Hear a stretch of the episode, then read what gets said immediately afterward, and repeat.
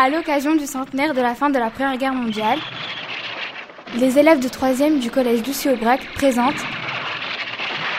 Mémoire de guerre. Épisode 2.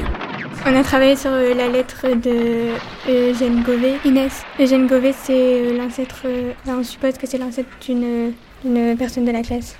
Il est mort pendant euh, la- l'assaut euh, du labyrinthe. À côté d'Arras. Euh, et donc vous avez imaginé en français, c'est ça la lettre? Que le soldat Eugène Gové aurait pu écrire C'est bien cela? Alors, euh, quelqu'un veut bien lire euh, cette lettre imaginaire? Qui veut lire? Clarine? Mon très cher grand frère, c'est peut-être la dernière, dernière lettre que je peux t'écrire. Bientôt, nous partirons à l'assaut contre les Allemands. En ce moment, nous remportons quelques batailles, mais chaque jour, je vois des compagnons mourir. Et toutes les deux minutes, je me demande quand est-ce que mon tour arrivera. En sortant la tête des tranchées, nous voyons nos ennemis. Nous ne sommes pas très différents, eux aussi ont une famille, des amis. Eux non plus n'ont aucune raison de mourir. Les journées sont dures, nous vivons dans la sueur et la poussière, L'épuisement nous gagne, tout le monde fait de son mieux, mais des jours, ce n'est pas assez. Signé euh, Eugène Gové. On a daté cette lettre du 15 juin 1915, la veille de sa mort. Et comment, de quoi vous vous êtes inspiré pour écrire cette lettre? Alors, euh, on a, en français, on a étudié, étu- étudié des, des lettres de, des vraies lettres de Paulu, Alban. Et du coup, on s'est inspiré de, de ça. Et euh, quelle était la contrainte que vous aviez pour écrire votre lettre? Euh, la contrainte, c'était la censure, fallait pas dire trop de choses pour pas que la lettre soit censurée. Euh, si ça tombe dans les mains, entre les mains des Allemands, ben, ça pouvait les aider.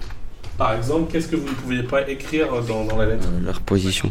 Le jour aussi où qu'ils allaient lancer l'assaut. sur les codes suivantes 32, 58, 78. On a travaillé sur euh, le contexte de la mort d'Eugène Gové. Il est mort pour la France le 16 juin 1915 à Roclincourt. Imen. Et euh, voilà. Il est né le 16 septembre 1894 à Bourbriac, dans les Côtes du Nord. Euh, Linde. Ben, moi, j'ai fait la conquête du labyrinthe, en fait. Ben, en fait, euh, c'est euh, un journal patriotique qui a écrit cet article. Donc, ben, c'est une illustration grâce au journal L'Écho de Paris, le 23 juin 1915. Euh, ce journal est un quotidien français et nous étudions comment il raconte sa version de la conquête du labyrinthe. Ben, c'était des tranchées en fait, c'était des tranchées.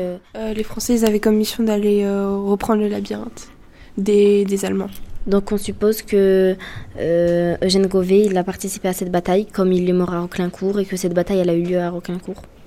Donc euh, l'écho de Paris, euh, le journal, affirme qu'il y a 2000 euh, soldats français qui sont morts durant cette bataille.